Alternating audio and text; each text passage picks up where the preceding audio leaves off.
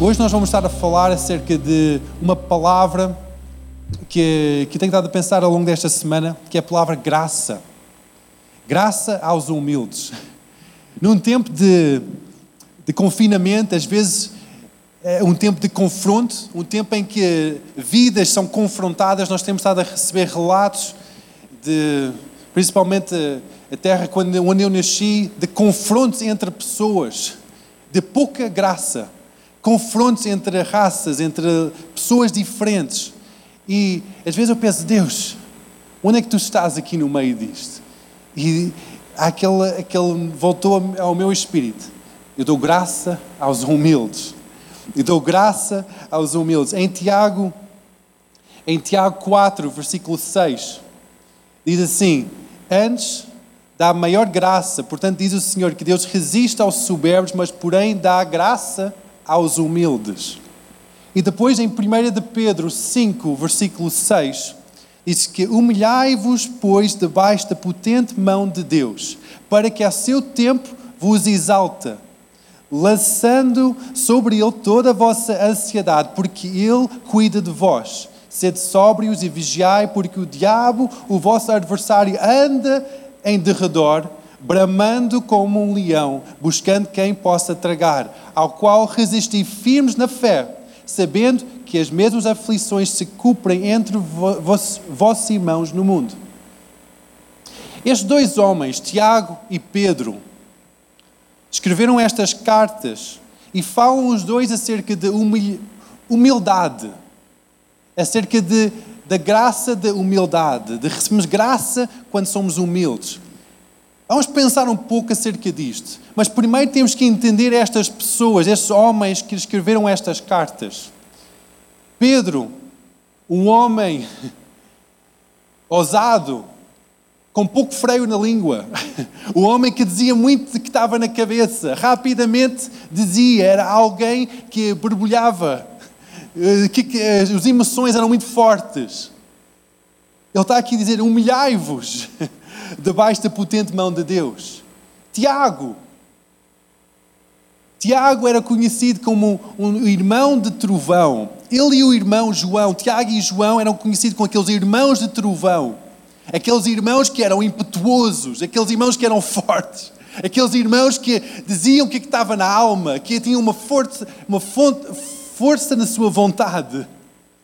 Tiago diz: dá maior graça aos humildes, mas resiste aos soberbos. Como é que homens tão fortes, tão impetuosos, conseguem escrever palavras valorizando a humildade? Teve que haver uma transformação enorme no seu coração. Então vamos pensar um pouco nesta transformação. Estes anos que eles passaram com Jesus, anos de transformação, em que eles foram confrontados com o maior exemplo de humildade, foram confrontados com esse belo Salvador, com esse Jesus. Foram confrontados com o amor de Jesus, nesses três anos e meio que tiveram em contato direto com Ele. Deus dá graça aos humildes. Deus dá graça aos contritos de coração. Vamos ler uma história, pensar numa história de dois dias são três dias, três dias na vida de Jesus, em que nós podemos entender um pouco mais acerca desta graça que é a humildade. Em João capítulo 6, explica acerca desta história de três dias, em que explica que Jesus tinha recebido uma notícia que o seu primo querido, João Batista, aquele primo em que era tão próximo, até os seus espíritos estavam ligados, porque quando Maria chegava à presença da sua tia, elas duas estavam grávidas e quando chegava ali a presença, os bebés mexiam na barriga. Era uma ligação tão próxima, aqueles dois homens. E aquele homem era, foi assassinado, foi morto por Herodes, foi decapitado. Quando, ele, quando Jesus recebe essa notícia, Ele estava a fazer muito ministração, estava a dar muito de si. Ele recebe essa notícia, o seu coração fica triste, ele fica abatido. Ele agarra nos homens que estavam mais próximos dele, aqueles doze discípulos, que ele chamava amigos, próximos, mais próximo do que um irmão. Ele agarrou naqueles doze homens e diz: Olha, vamos, vamos para fora daqui. Eu preciso de a minha cabeça, preciso sossegar o meu coração. Jesus precisava de um pouco de sossego, ele precisava de, de calma, ele precisava de luto. Ele precisava de um tempo de reflexão, porque o seu primo tinha sido morto. Jesus agarra nos discípulos, entra num barco, atravessa até outra margem, tem um lugar mais isolado, mais sossegado. Mas a multidão rapidamente soube que ele tinha saído da cidade. Foram ao seu encontro, no meio dos campos, encontra Jesus imagina Jesus no meio daquele tempo em que ele queria somente sossego e, e, e passar pelo luto da perda do seu primo, começa a ver multidão a chegar. E não é uma multidão de 20 ou 30 pessoas, mas o relato na Bíblia diz que eram mais de 5 mil homens, não contando com as crianças e as mulheres. Rapidamente nós podemos fazer as contas e talvez eram 10, 15 mil pessoas nos campos ao pé da mar da Galileia. E Jesus só diz para, para os seus amigos, seus discípulos: dá-lhes de comer.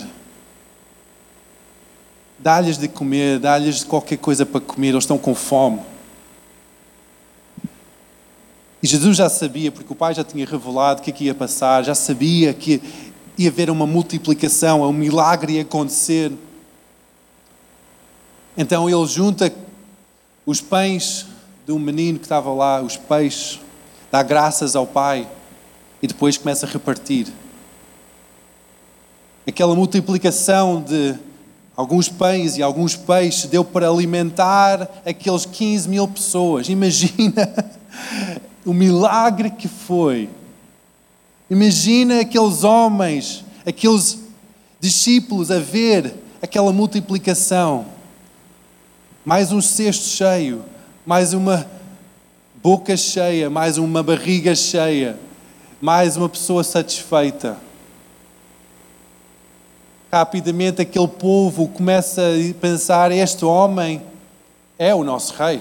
Ele consegue alimentar-nos. Vamos coroá-lo rei.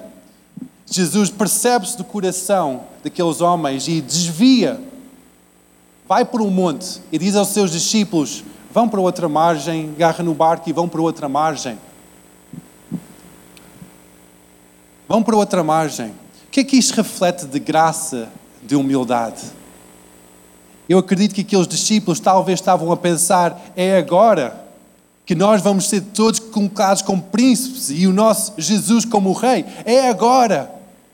Mas Jesus não, não estava para aí virado. Não queria isso. Ele queria outra coisa. O povo estava a querer coroar Jesus e ele não, ele, ele afastou disso. Disse: Não, eu não quero ser o rei. Eu quero ter um relacionamento com eles.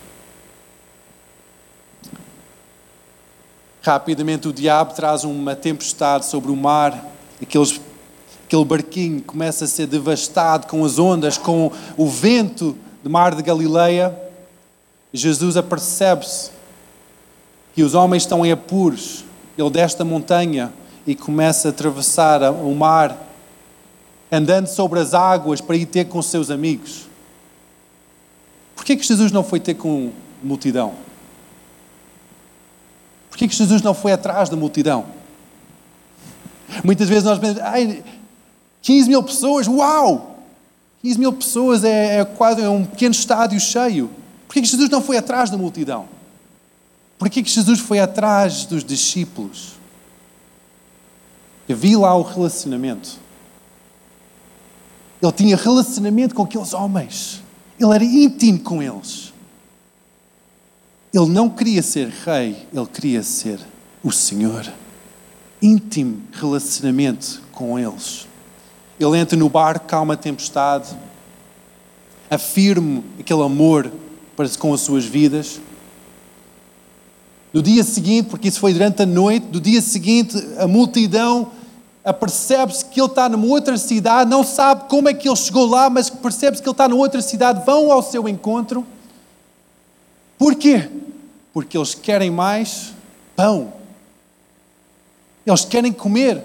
No dia seguinte, todos nós sabemos, nós comemos um dia, mas o dia seguinte a nossa barriga começa a rosnar. Nós queremos comer outra vez. Naquele dia seguinte, aquela multidão já, aquele pão de ontem, já foi. Eles já estavam com fome outra vez. E Jesus começa a explicar uma lição que afastou a multidão. Ele começa a explicar que Ele é o pão da vida. Ele começa a explicar que eu sou o pão da vida. Eu sou o pão da vida que dou vida eterna. Aquela multidão começa a ficar perplexa. Eles começam a pensar: ok, pão da vida. Qual é o registro que nós temos de pão da vida? Eu acredito que aqueles homens judeus começaram a pensar nas histórias que os seus pais contavam de geração a geração acerca do tempo em que o povo de Israel saiu do Egito, estava no deserto e diariamente o pão da vida desceu do céu. E o pão da vida era diário e alimentava as suas vidas, era o maná. E eles começaram a pensar: ok, isto pode fazer algum sentido, mas nós temos fome agora. Mas nós temos fome agora. E Jesus continua a dizer: Eu sou o pão da vida. E depois Jesus começou a chocá-los um pouquinho, um pouco mais. Começou a dizer: Quem comer deste pão e beber deste, deste vinho, deste sangue, quem, beber, quem entrar em intimidade comigo terá a vida eterna. Aqueles homens começaram a entrar em choque. Como é que é possível? Nós só queremos comer. Nós só queremos sustento. Nós só queremos a nossa barriga cheia. Tantas vezes eu penso, porque é que eu vou à igreja? Porque é que nós buscamos a louvor e adoração? É para preencher a nossa barriga? Ou é para entrar em relacionamento com Jesus. Jesus, quando diz que come do meu corpo, bebe do meu sangue, vamos ser uns. Vamos entrar nessa união de espírito. Nas epístolas diz que Cristo em nós, esperança da glória. Jesus, nós somos uns, mas temos que entrar neste relacionamento e não somente receber o pão que Ele dá. Não somente receber o, o sustento que Ele dá, mas entrar neste relacionamento de intimidade pessoal com Ele. Jesus, quando começou a explicar este mistério do Reino de Deus, da intimidade, ele olhava à sua volta, ouvia os, os burburinhos da multidão. Começaram a pensar: este homem é louco, comer o seu corpo beber o seu sangue, este homem é louco. E a multidão começou a dispersar. Tantas vezes, quando nós não recebemos exatamente no formato que nós queremos receber de Deus, quando não temos a coragem de entrar em relacionamento com Jesus, nós começamos a ficar escandalizados com o que, é que Jesus diz-nos. E começamos a afastar-nos dele. Mas Jesus está a convidar para um relacionamento, convidar para uma intimidade, convidar para esta partilha de vida. Depois de Jesus olhar à sua volta, já não havia os 15 mil pessoas, cidade, as ruas da cidade de Cafarnaum já estavam vazias e só estava os seus dois amigos com ele.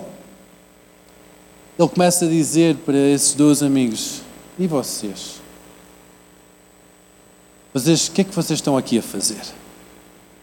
Pedro vira para ele e diz: Querido mestre, onde é que nós vamos? para onde é que nós vamos? Nós largamos tudo para seguir-te.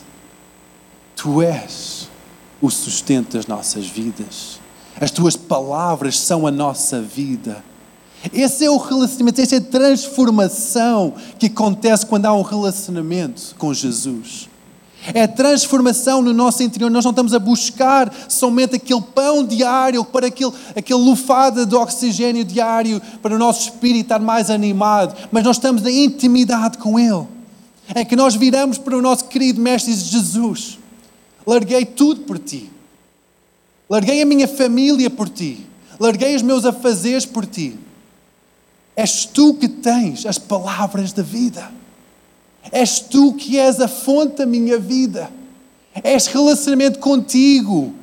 É tudo para mim. Mas Jesus ainda vai um pouco mais longe. E ele começa a dizer: Sabem, um de vocês vai me trair. Mesmo que ele seio mais íntimo dos discípulos, Jesus confronta ainda mais. Ele confronta não somente o, o facto de, de terem largado tudo, não somente confronta o facto de não é somente uma provisão física que eu vou trazer, mas ele confronta até a segurança do grupo que estava aqui, ali naquele meio de discípulos. Tantas vezes nós, nós vamos à igreja, buscamos um bom grupo, intimidade, confraternização uns com os outros, e essa é a segurança da nossa vida. Mas Jesus nem quer isso, Ele quer intimidade contigo, relacionamento um a um, mano a mano, face a face, coração com coração. Ele quer isso. Ele confrontou mesmo aquela segurança que eles tinham daquele grupo que tinha sido formado. Ele diz: Um de vocês vai me trair. Mesmo assim, aqueles homens não largaram Jesus. Mesmo assim, aqueles homens seguraram a sua mão e diziam: Jesus, eu quero este relacionamento contigo. E nós podemos ver que depois de vários anos, Jesus já tinha ido embora, já tinha subido para o céu, o Espírito Santo estava com eles, tinham visto evangelização do mundo conhecido, tinham visto milhares e milhares de pessoas, cidades inteiras serem convertidas. Depois desses anos todos, Pedro, Tiago e João ainda tinham esse relacionamento com Jesus. Nós podemos estar a dizer, ok, pastor, mas esse relacionamento é fácil porque eles estavam face a face, tocavam em Jesus, viam Jesus diariamente. Mas mesmo depois de muitos anos, aqueles homens ainda continuavam a ter uma intimidade, um relacionamento com Jesus, através do Espírito Santo, a presença palpável de Deus. É incrível pensar assim. É incrível pensar que que Deus quer é um relacionamento.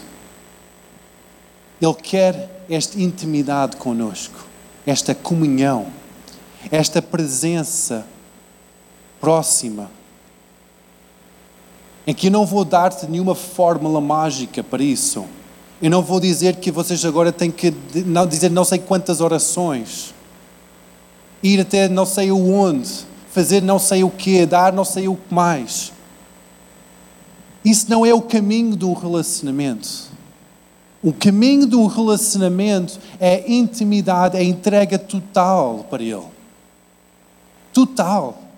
Tal como Pedro diz: Mestre, largamos tudo para ti. Intimidade com Jesus, ter um relacionamento com Deus, ter um encontro com Deus, é ter esta postura que Pedro teve: Jesus, largamos tudo para ti. Jesus, eu larguei tudo para ti. Consegues dizer isso? Jesus, eu larguei tudo para ti.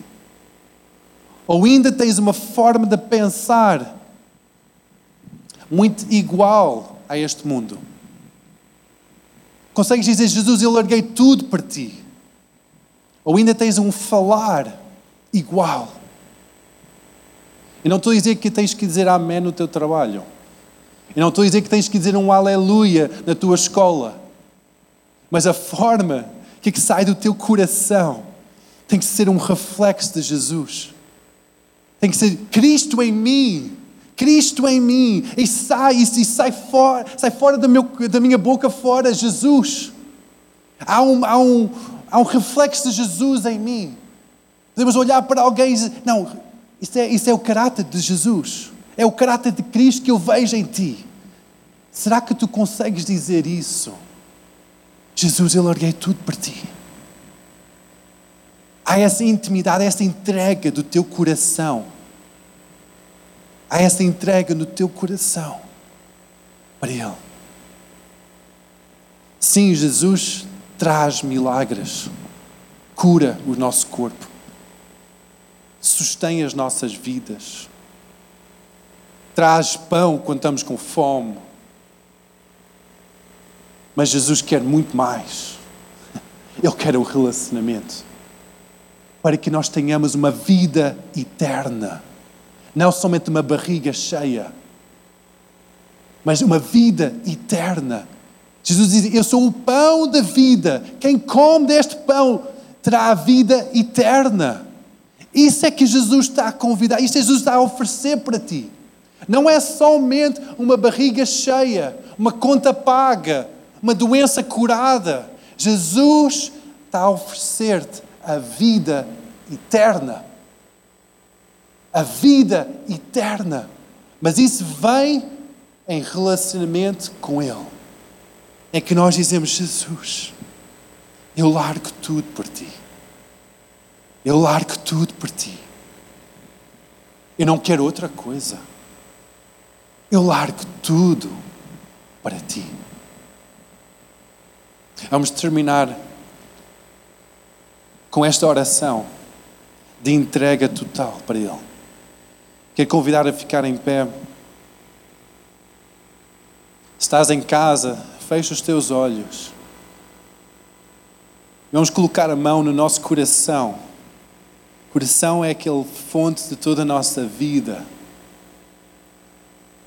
E onde tu estás, com toda a sinceridade do teu coração, não importa se tu estás na igreja há 20 anos ou não estás na igreja, este relacionamento é um convite para ti hoje de manhã. Para largar a religiosidade, largar o, o orgulho,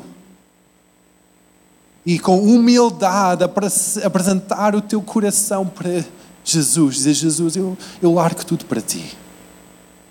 Quando nós, em humildade, apresentamos o nosso coração para Ele, aquela grande revelação, Deus dá graça aos humildes.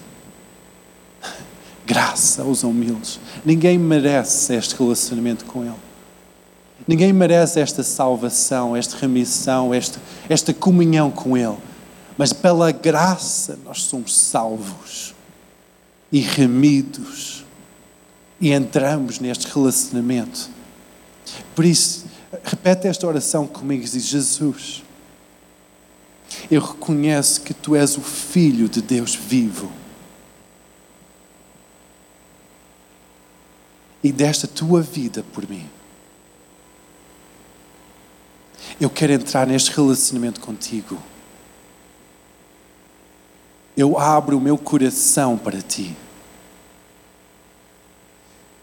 Ser o Senhor da minha vida. Aleluia. Aleluia. Este é o primeiro passo do relacionamento com Jesus. Mas este relacionamento tem que ser cultivado diariamente. Diariamente entregar o teu coração para Ele.